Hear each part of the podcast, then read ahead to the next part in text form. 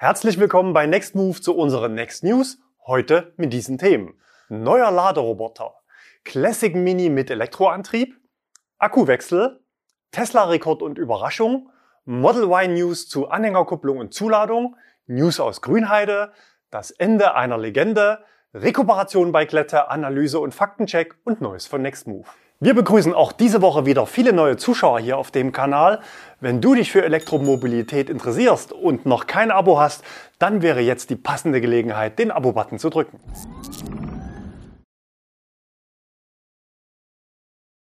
Neuer Laderoboter. Der Autozulieferer Continental und das Startup Volterio entwickeln gemeinsam einen intelligenten Laderoboter. Bis Mitte 2022 soll bereits ein seriennahes Gerät entwickelt werden. Das System besteht aus zwei Komponenten. Eine Einheit befindet sich am Unterboden des Fahrzeuges und ist mit der Hochvoltbatterie verbunden. Das Gegenstück dazu ist fest auf dem Parkplatz des Autos, zum Beispiel in der Garage, installiert. Wenn das Fahrzeug dann auf dem Parkplatz abgestellt wird, verbinden sich beide Bauteile zunächst über ein Funksignal miteinander. Der große Vorteil dabei ist, dass man als Fahrer nicht zu 100 Prozent genau über dem Laderoboter parken muss, da das Gerät eine Abweichung von bis zu 30 cm automatisch korrigieren kann. Da die Steckverbindung zwischen dem Roboter und der Schnittstelle kegelförmig gestaltet wurde, spielt auch keine Rolle, ob der Parkplatz komplett ebenerdig ist oder das Fahrzeug leicht schräg geparkt ist. Laut den Herstellern ist die physische Verbindung beim Laden ein weiterer Vorteil der Technologie. Anders als beim induktiven, also kabellosen Laden, seien die Ladeverluste erheblich geringer. Zunächst sollen die Laderoboter für den Einsatz in privaten Haushalten mit einer Ladeleistung von 22 Kilowatt Wechselstrom bereitgestellt werden. Ein System für den öffentlichen Parkraum mit höherer Ladeleistung von mehr als 50 Kilowatt Gleichstrom sei aber auch schon in Planung. Die Schnittstelle am Fahrzeug lässt sich laut Hersteller auch bei den Bestandsflotten vieler Elektrofahrzeuge nachrüsten. Classic Mini mit Elektroantrieb. Der Mini-Hersteller BMW bietet Fahrern eines alten Mini jetzt eine Umrüstung vom Verbrenner auf den Elektroantrieb an. Und das, obwohl der Classic Mini zu Beginn gar nichts mit BMW zu tun hatte, sondern von einem Zusammenschluss einiger britischer Autohersteller verkauft wurde. Erst seit 1994 gehört die Marke Mini zur BMW-Gruppe. Ein Projektteam von Mini aus Großbritannien hat jetzt für den kultigen Kleinwagen ein Paket zur Umrüstung entwickelt. Bei dem Umbau erhält der Mini laut BMW einen Elektromotor mit einer Dauerleistung von 90 Kilowatt. Dieser dürfte dem kleinen und vor allem relativ leichten Auto sehr gute Fahrleistung verleihen. Die Kapazität des Akkus ist noch nicht bekannt. Die Reichweite soll nach eigenen Angaben bei rund 160 Kilometern liegen. Eine Möglichkeit zum Schnellladen wird es nicht geben. BMW spricht hier von einer Ladeleistung bis 6,6 Kilowatt bei Wechselstrom. BMW will mit der Umrüstung zeigen, dass auch bereits relativ alte Fahrzeuge zukunftsfähig gemacht werden können, um den Kreislauf eines Fahrzeuglebens nachhaltiger zu gestalten. Der Umbau zum Elektroauto soll aber kein endgültiger Abschied vom Verbrennungsmotor sein. Wer den Klang des Motors und den Geruch der Abgase irgendwann vermisst, der soll sein Fahrzeug auch wieder zurückrüsten können. Akkuwechsel. Bei Nextmove schauen wir gerne nach rechts und links. Für die allermeisten Elektroautofahrer sind Akkuwechselstationen eine sinnfreie Idee, die zu sehr an den klassischen Tankvorgang angelehnt ist. Aber gerade Menschen, die noch nicht elektrisch fahren, wünschen sich sowas. Der chinesische Batteriegigant Kettle hat jetzt eine Batterietauschlösung vorgestellt, die allen Herstellern offenstehen soll. Das System besteht aus Akkublöcken, Wechselstationen und einer App. Fahrzeug und Batterie werden dabei als getrennte Einheiten betrachtet und die Batterie soll gemeinschaftlich genutzt werden. Die Batterie wird also nicht mehr gekauft, sondern gemietet. Damit sollen eine Reihe von Problemen adressiert werden, die einige noch vom Umstieg abhalten. Reichweitenangst, lange Ladezeiten, das Hantieren mit Kabeln und die hohen Anschaffungskosten von Elektroautos. ChocoZap heißen die einzelnen Batterieblöcke und sie sehen in der Tat aus wie eine Tafel Schokolade. Und die hat es in sich, ein Block soll bis zu 200 Kilometer Reichweite bieten. Autofahrer können in den Wechselstationen je nach Bedarf ein bis drei Blöcke entnehmen. Für den Alltag in der Stadt genügt also ein Block, für längere Fahrten dann zwei oder drei. Natürlich können die Akkus auch normal geladen werden. Elektroautos mit möglichst großem Akku zu kaufen, den man vielleicht nur zweimal im Jahr auf Urlaubsfahrten so richtig braucht, könnte also der Vergangenheit angehören. Im Alltag braucht man schließlich nur einen Bruchteil der verfügbaren Akkukapazität. Die Fahrzeuge werden dadurch leichter und deutlich günstiger in der Anschaffung und sie verbrauchen im Alltag auch weniger Strom. Laut Kettle soll ChocoSep nicht nur für künftige Fahrzeuge passen, das System soll mit 80 Prozent der weltweit auf dem Markt befindlichen Fahrzeugmodelle auf einer batterieelektrischen Plattform kompatibel sein und mit 100 Prozent der Modelle, die in den kommenden drei Jahren auf den Markt kommen. Eine Wechselstation soll eine Fläche von drei Parkplätzen einnehmen und kann bis zu 48 Schokoblöcke aufnehmen. Der Austausch eines einzelnen Blocks soll nur eine Minute dauern. Und man bekommt in dieser Zeit natürlich einen zu 100 Prozent geladenen Akku. Am Schnelllader sind es ja eher so 60 bis 80%, Prozent, bis die Ladegeschwindigkeit abfällt und man lieber weiterfahren möchte. Die Batterien werden zudem immer schonend geladen und perfekt temperiert. Insgesamt braucht es so im gesamten Ökosystem natürlich viel weniger Akkukapazität, da die allermeisten Autos weniger als 30 Kilometer am Tag fahren müssen. Es wäre also auch unter Ressourcengesichtspunkten ein echter Gewinn. Die Stationen sollen zunächst in zehn chinesischen Städten aufgebaut werden. Klingt alles zu gut, um wahr zu sein? Diese Ankündigung kommt nicht von irgendwem, sondern vom Weltmarktführer bei Batterien. Und Batterien werden auf absehbare Zeit knapp sein, so dass Kettle durchaus eine gewisse Verhandlungsmacht gegenüber Autoherstellern ausspielen könnte. Wie so ein Akkuwechsel in China bereits heute abläuft, haben wir für euch schon ausprobiert. Das Video vom NIO an einer Wechselstation findet ihr oben rechts. Tesla-Rekord und Überraschung. Tesla vermeldete diese Woche die Geschäftszahlen für 2021. Trotz der globalen Chipkrise konnten die Auslieferungen im Vergleich zum Vorjahr um 87 Prozent auf rund 936.000 Fahrzeuge gesteigert werden. Der Umsatz stieg um 71 Prozent auf 53,8 Milliarden Dollar. Der Nettogewinn stieg im Vergleich zu 2020 um 665 Prozent auf 5,5 Milliarden Dollar. 88 Prozent davon stammen aus dem Autoverkauf und damit so gut wie nichts mehr aus dem Verkauf von CO2-Zertifikaten. Mit diesem Rekordgewinn hat das Unternehmen die aufsummierten Verluste seit Gründung 2003 wettgemacht. Zusammenfassend bezeichnete Elon Musk 2021 als das Jahr des Durchbruchs für Tesla. Niemand sollte mehr an der Profitabilität von Elektroautos zweifeln, weil die Gewinnmarge über der von Verbrennern liegt. Dieses Jahr sollen die Auslieferungen wiederum um 50 Prozent steigen. Allerdings werden nur Model Y und 3 zu diesem Wachstum beitragen, denn neue Fahrzeuge wird es in diesem Jahr nicht geben. Der Cybertruck war für Ende 2021 vorgesehen und soll nun, Zitat, hoffentlich nächstes Jahr, also 2023, zu den Vorbestellern kommen. Die Konkurrenten Rivian, Ford und GM wird es freuen, da sie mit ihren Elektro-Pickups vermutlich schneller auf der Straße sein werden.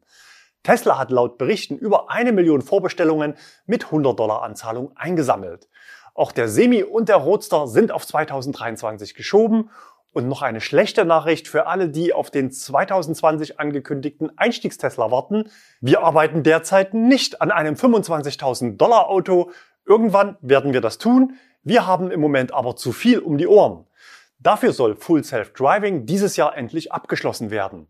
Und die Entwicklungskapazitäten werden von den Autos weg hin zu einem anderen Produkt verschoben. Was die Priorität der Produkte angeht, so denke ich, dass die wichtigste Produktentwicklung, die wir in diesem Jahr machen, der humanoide Roboter Optimus ist. Ich denke, Tesla Optimus hat das Potenzial, mit der Zeit bedeutender zu werden als das Fahrzeuggeschäft. Wenn man über die Wirtschaft nachdenkt, ist die Grundlage der Wirtschaft Arbeit. Investitionsgüter sind destillierte Arbeit. Was passiert also, wenn es keinen Mangel an Arbeitskräften gibt? Ich bin mir nicht sicher, was eine Wirtschaft an diesem Punkt überhaupt bedeutet.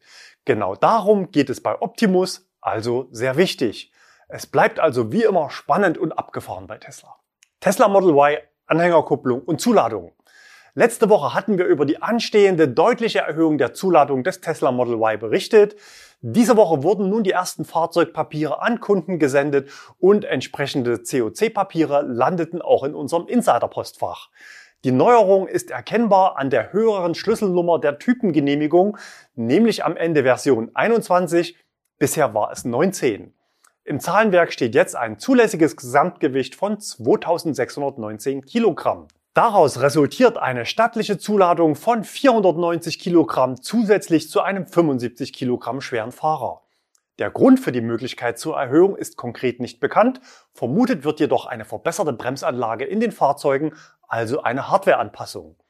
Die Fahrzeuge für Auslieferung im Februar kommen noch aus China, erkennbar an den ersten Stellen LRW in der Fahrzeugidentifikationsnummer. Dass diese Änderung aber auch für Fahrzeuge aus deutscher Produktion Anwendung finden wird, ist hochwahrscheinlich, denn einige der ersten Testwagen mit deutschen Wins wurden in Norwegen gesichtet.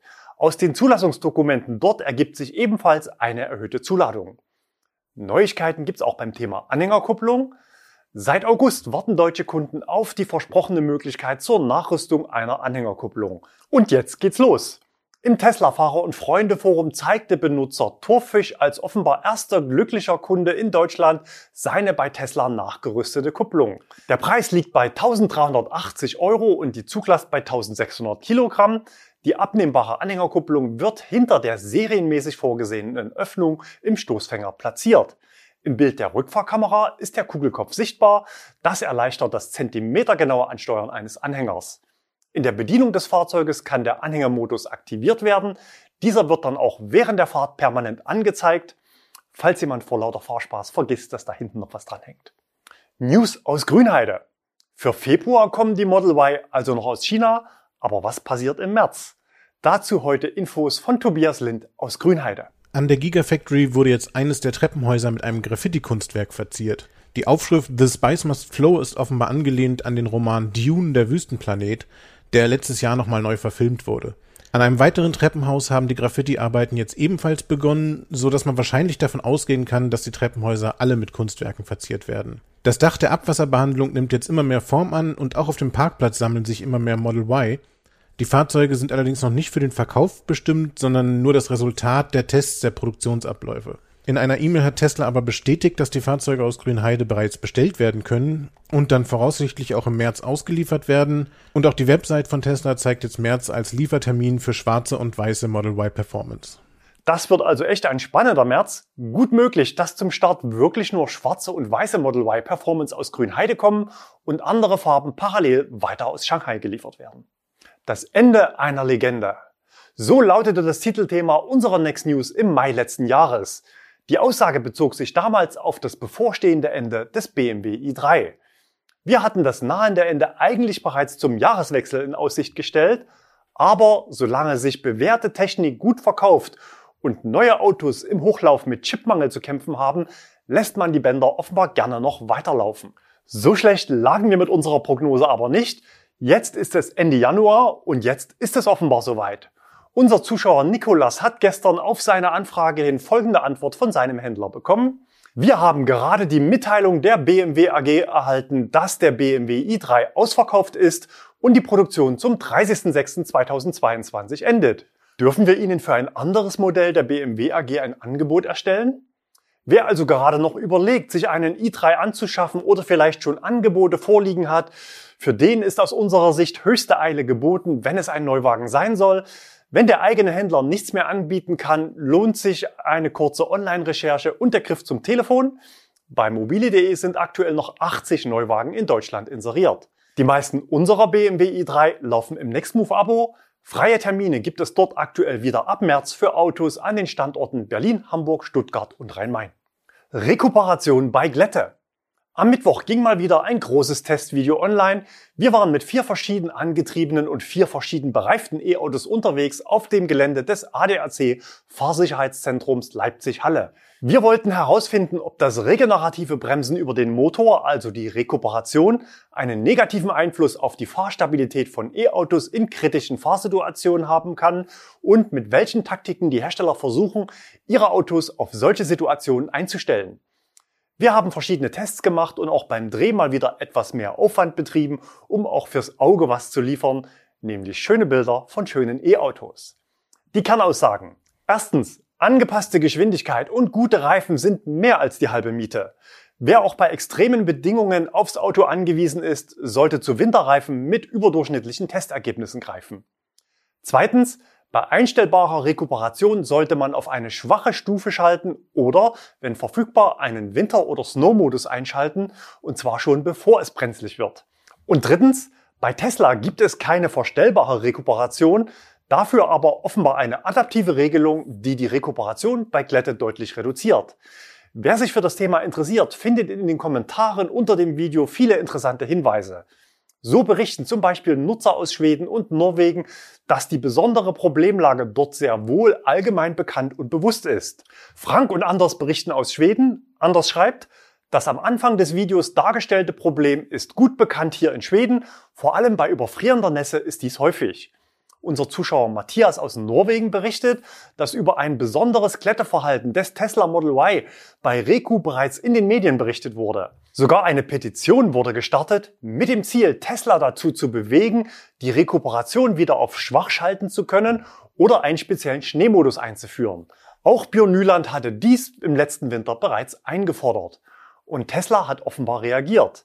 Denn das Model 3 zeigte in unserem Test in der Geradeausfahrt bei hoher Geschwindigkeit im stabilen Zustand zwar eine Rekuperation an, verzögerte aber vergleichsweise schwach. Bei zusätzlicher Instabilität wurde die Rekuperation teilweise komplett weggenommen. Auch Björn Nyland berichtet diese Woche in einem Test mit höherem Softwarestand über einen intelligenten Snow Mode bei Tesla. Wenn das Auto Traktionsverlust erkennt, wird sowohl die maximale Leistung gedrosselt, als vorsorglich auch die Leistung der Rekuperation. Was Tesla durch intelligente Software löst, bestätigt unsere Empfehlung an E-Autofahrer, bei Glätte mit niedriger Rekuperationseinstellung zu fahren. Die Unterschiede im Grenzbereich solltet ihr aber nicht versuchen im Straßenverkehr zu testen, dafür gibt es Fahrsicherheitstrainings. In unserem Video hatten wir auf Sondertermine für Fahrsicherheitstrainings am Standort Leipzig-Halle an der A9 nur für E-Autos hingewiesen. Alle drei Gruppen für den 11. März waren nur wenige Stunden nachdem das Video online ging ausgebucht. Viele Wortmeldungen in den Kommentaren teilen meine Meinung, dass solche Trainings sehr spannend und lehrreich sind. Das Fahrsicherheitszentrum hat nun weitere Termine exklusiv für E-Autos eingestellt. Ich versuche auch an diesen Terminen für einen Austausch in den Gruppen vorbeizukommen, kann es aber für die Zusatztermine noch nicht sicher zusagen. In der Beschreibung unter diesem Video findet ihr beide Links, sowohl zu unserem Testvideo als auch zur Anmeldung für das E-Auto Intensivtraining. Einfach die Monate durchklicken, die Termine sind farbig markiert. Neues von Next Move. Wir starten mit Stellenausschreibungen. Am Standort Berlin suchen wir Verstärkung für unser Team mit dem Aufgabengebiet Betreuung von Kunden und unseres Fuhrparks am Euref Campus. Den Link zur Ausschreibung findet ihr unter dem Video in der Textbox. Weiter gab es eine Videoeinsendung von unserem Zuschauer Jens. Er testet als Einsteiger in die Elektromobilität verschiedene E-Autos auf ihre Dienstwagentauglichkeit und schreibt in seinem Blog dienstreiser.de über Nachhaltigkeit bei Dienstreisen. Hallo Nextmove, ich bin der Jens vom Blog dienstreiser.de. Ich fahre Elektroautos von euch im Auto-Abo schon seit September letzten Jahres. Das ist der zweite, den ich hier habe. Ich kriege noch einen dritten.